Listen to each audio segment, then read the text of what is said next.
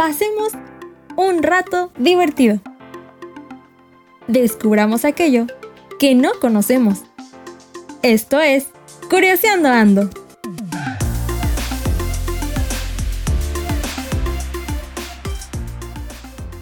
Hola amigos, ¿qué tal? Sean todos ustedes bienvenidos. Me da mucho gusto poder saludarlos una vez más. Antes de iniciar este último episodio, quiero agradecerles por estarme escuchando durante estas 7 semanas. Pero sobre todo, muchas, pero muchas gracias por estar atentos a nuestro episodio número 7 de este podcast Curioseando Ando. Como ya lo saben, la idea es curiosear y hacerlos pasar un muy buen rato, acompañarlos en lo que sea que estén haciendo y si solo me están escuchando, mi misión será no aburrirlos. Así que, ¡comenzamos! Los griegos lo consideraban de origen divino. Los europeos lo usaban para ocultar su falta de higiene. Y hoy lo elegimos casi como un accesorio, signo de coquetería y elegancia, tanto para las mujeres como para los hombres. Además, el perfume es el accesorio indispensable que le da a toda persona un toque de sensualidad y seducción.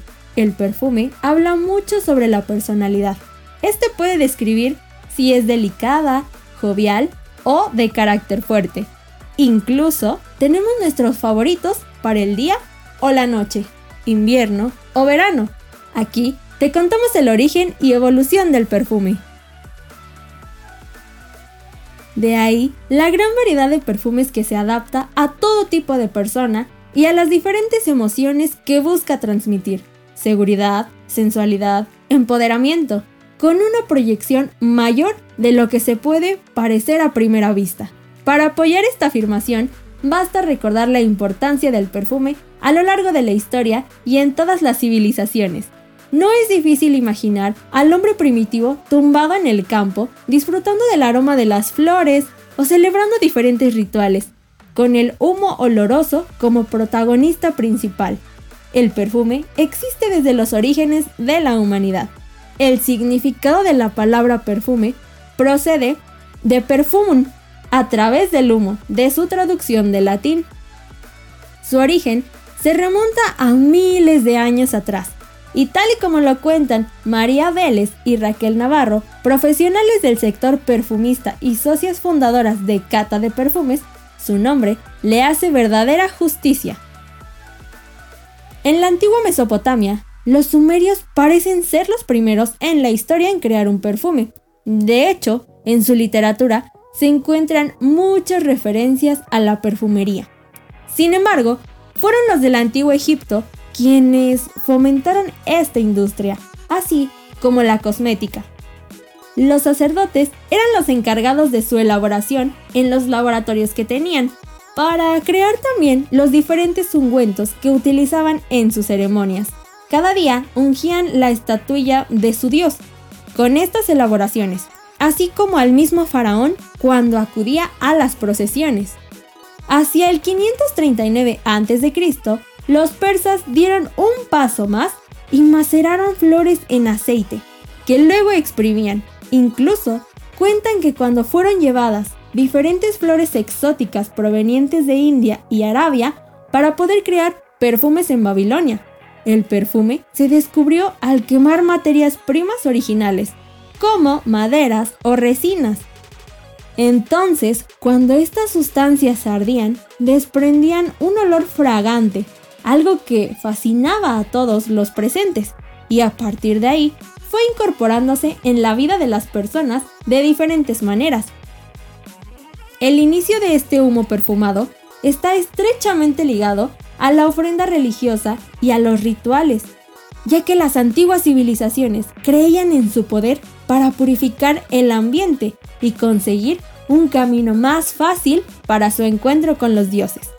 Ahora, cerca del 334 a.C., ya sé, nos estamos yendo un poco muy atrás, pero los perfumes llegaron a Grecia y tras la conquista de Alejandro Magno, los consideraban de origen divino y hasta creían que las mujeres que los elaboraban tenían poderes. Con los griegos aparecen los frascos de cerámica para guardar las fragancias y de aquí, a través del Mediterráneo, llegan hasta otras latitudes como el cercano Oriente, España y Roma, donde se instalaron los primeros perfumistas. Gracias a que el erudito árabe Avicena descubrió la destilación de aceites de plantas, el comercio y transporte de sustancias aromáticas fue mucho más fácil. Así, alrededor del año 1000, el perfume comienza a convertirse en símbolo de estatus y opulencia. Pero justo lo contrario ocurre en la siguiente etapa, ya que con la llegada de los romanos el perfume se paganiza. Y tan grande fue la obsesión que la población romana tenía con este producto que comienzan a incorporarlo en todas sus rutinas diarias, como el baño y la cultura del aseo. En ese momento, Roma pasa a ser la verdadera cuna del perfume, y como la destilación seguía sin existir ahí, los romanos elaboraron el pomander, una joya con distintos compartimentos en los cuales se metían resinas y plantas aromáticas. Las personas lo llevaban a modo de collar o cinturón para portar el olor fragante junto a su cuerpo. Así, era la única forma posible de conseguir y portar un buen olor. Sin embargo, en la Edad Media, el perfume sufre el periodo de mayor retroceso de su historia, pues los alquimistas empiezan a utilizar las técnicas de destilería con los nuevos químicos de la época y comienzan a hacer perfumes con materias primas mm, suntuosas o lujosas, en extremo exóticas, y que eran totalmente objeto de placer, pues así eran consideradas. La iglesia con su imparable poder en tiempos de Inquisición, prohíbe totalmente el uso del perfume y empieza a condenar a los alquimistas por brujos, castigados por hacer una pócima que nublaba los sentidos e incitaba a los placeres carnales, de manera que el perfume queda relegado únicamente a los burdeles y a los encuentros íntimos de las damas de la nobleza. La historia continúa la muerte de la Inquisición y la llegada del Renacimiento supuso el renacer, como su propio nombre indica, del perfume. En la ciudad de Versalles, en Francia, se embriagaban con los aromas, ya que resplandece e impone sus modas y sus costumbres. El perfume pasa a formar parte de un todo, pues la mugre reinaba en aquella época y era utilizado para enmascarar los malos olores. Además, se comienza a incorporar para la elaboración de prendas y objetos. Los guantes de piel, por ejemplo, jugaron un papel importante en este punto, ya que se perfumaban para intentar enmascarar el olor de la piel curtida del animalito. La ciudad francesa de Grace, gracias a su materia prima, era el lugar donde se trabajaba la piel de los guantes y así pasó a convertirse hasta la fecha en el centro perfumista por excelencia. En esta época, el Rey Sol protagoniza una de las leyendas más famosas. El monarca se obsesionó tanto con la fragancia que se perfumaba en exceso. La intensidad de los olores era de tal magnitud que, al final de su vida, solo soportaba el olor de la flor de naranjo. Ahora les contaré acerca del agua de Colonia. El 13 de julio de 1709, Johann Maria Farina quien fue el creador de un perfume, descubrió una nueva esencia a la que denominó agua de colonia. Esta agua perfumada es una solución de aceites diluidos en un solvente eh, llamado etanol. Fundó en la ciudad alemana una fábrica de perfumes y este nuevo descubrimiento tardó muy poco en ganar adeptos entre las celebridades del siglo XVIII y en hacerse con la categoría de artículo de lujo. Una mezcla peculiar que proporcionaba un olor fresco y ligero, que no tenía nada que ver con las esencias cargadas que se conocían hasta la fecha. Más allá de las distintas connotaciones, la realidad es que hasta inicios del siglo XIX, el perfume era utilizado para ocultar la falta de higiene. ¿Cómo? Pues las personas más elegantes solían llevar un pañuelo perfumado que acercaban a su nariz. Y en cuanto al siglo XX y la perfumería moderna, Francois Scotti, empresario perfumista y político francés, aprende en una farmacia parisina y tras estudiar en Grace vuelve a París, donde abre su laboratorio y crea su primer perfume, así como pequeños frascos de muestra. En 1917 lanza un perfume al que llama Chipre, popularizando la familia olfativa de dicho nombre. El éxito que Coty alcanza le lleva a crear la ciudad de los perfumes, un complejo industrial a las afueras de París con miles de empleados. Asocia su talento con el de René Lalique, un maestro vidriero y joyero francés, conocido por sus creaciones de arte en vidrio, frascos de perfume, jarrones, joyas, candelabros, relojes y convierte el perfume en un producto de lujo que vende por todo el mundo, siendo considerado por muchos el padre de la perfumería moderna. En los años 30 nacieron fragancias llamadas cuero, con notas secas recordando el olor del cuero e inflexiones florales. Después de la Segunda Guerra Mundial, Christian Dior lanza el New Look, que inicia los nuevos tiempos y desde el principio une moda y perfume. Los costureros imponen las fragancias con carácter, cada uno con su estilo. Se impone el perfume de alta costura para singularizarse. En los años 50, la perfumería francesa está en su pleno apogeo. Detrás de Chanel, Poiret, Word y Lambin, los grandes nombres de la moda tienen su perfume. Nacen las aguas de colonia masculinas y el perfume americano avanza a pasos agigantados. Los perfumes también son más asequibles. Se democratizan y sus fragancias son más ligeras, simples y diversas. Se potencian los perfumes masculinos, lavanda y vetiver. Dan lugar a unos aromas discretos y acompañan al hombre cuando se afeita y se viste. La mujer de los años 70 reivindica su diferencia y usa un perfume que corresponde a su estilo de vida. En Francia, como en Estados Unidos, nacen los perfumes conceptuales, que seducen a la mujer sofisticada y provocadora, así como a la natural y romántica. En 1992, Terry Mugler, diseñador francés, marca un hit importante en la historia de la perfumería moderna, con el lanzamiento de las fragancias unisex y florales. Llegamos a 2020. La coincidencia medioambiental está asentada desde hace tiempo y se consolida como mucho más que una moda, dibujando un escenario con métodos de extracción respetuosos y certificaciones de buenas prácticas sostenibles. Sin duda, es una creatividad desbordada, inviable en otras épocas. Llega no solo al oloroso jugo, sino también al mundo de los envases. Se diversifican y enriquecen las propuestas de frascos y estuches con impactantes materiales y diseños. La perfumería molecular ofrece infinitas posibilidades a los perfumistas, como si de nuevos colores en una paleta se tratara, afianzando la sostenibilidad y la seguridad de los ingredientes.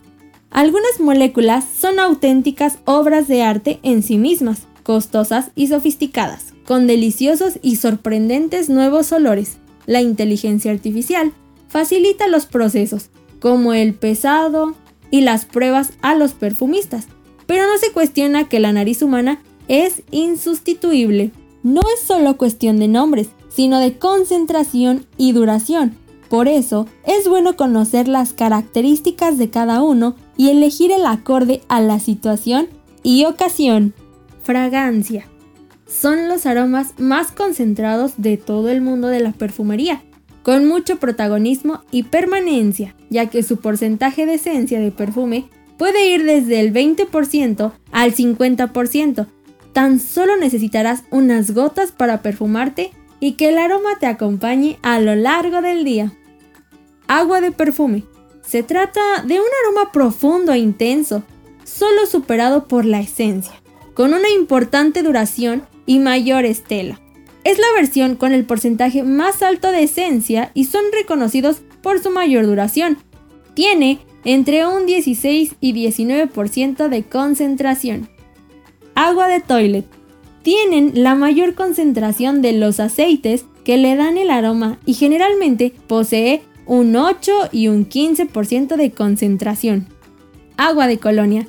Esta es más refrescante que el perfume. Contiene entre un 6 y 8% de esencia, por lo que puedes ponerte bastante cantidad sin que vaya a ser cargante. El olor de la colonia no dura muchas horas, por lo que puede que debas repetir la aplicación varias veces a lo largo del día. Un perfume para cada estación del año. Hay muchas características para tener en cuenta al elegir una nueva fragancia, y una, sin duda, es el propio gusto. Pero también hay que pensar en los aromas que van bien con el clima de la época en la que nos encontramos. Para el verano, van mejor los frescos y frutales. Como usamos menos ropa, podemos elegir fragancias más ligeras porque la piel estará más expuesta y no van a perderse. En el otoño podemos aprovechar los primeros días fríos para atrevernos a un perfume más intenso y sofisticado.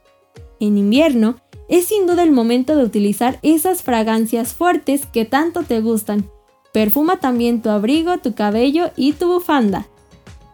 Con la primavera, todo vuelve a florecer y no hay mejor manera que hacer gala a los primeros días cálidos que con suaves notas florales. Este accesorio es tan común y aunque probablemente lo usamos mucho, cuenta con grandes curiosidades que probablemente no conoces y me gustaría compartir. Número 1. Si eres un fumador compulsivo o vives en una ciudad con un nivel alto de contaminación, debes saber que esto afecta a la calidad del perfume, haciendo que su aroma dure menos. Número 2. Estudios científicos han descubierto que los aromas modifican el estado de ánimo. Por ejemplo, la esencia de lavanda relaja, mientras que los cítricos te espabilan. Número 3. Según las estadísticas, los países que más usan perfumes son Francia, Italia y España. Casualmente, los tres son países que tienen influencia mediterránea. Número 4. Durante muchos años, nos hemos equivocado asociando el perfume a las mujeres, pero se sabe que los gladiadores se perfumaban siempre antes de salir a combatir. Si bien en la antigua Roma la obsesión llegó a ser tal que tanto hombres como mujeres tomaban baños de perfume. Número 5. Existen innumerables fragancias. En Internet se pueden encontrar perfumes extravagantes como el de sangre, cigarro, saliva y comida. Número 6. En las pieles morenas, los aromas cítricos se fijan con mayor intensidad, mientras que en las pieles blancas son los aromas florales. Ya por último, y no menos importante, número 7. En Latinoamérica usamos diferentes perfumes según el estado de ánimo y la ocasión, mientras que en Europa acostumbran a tener máximo dos perfumes.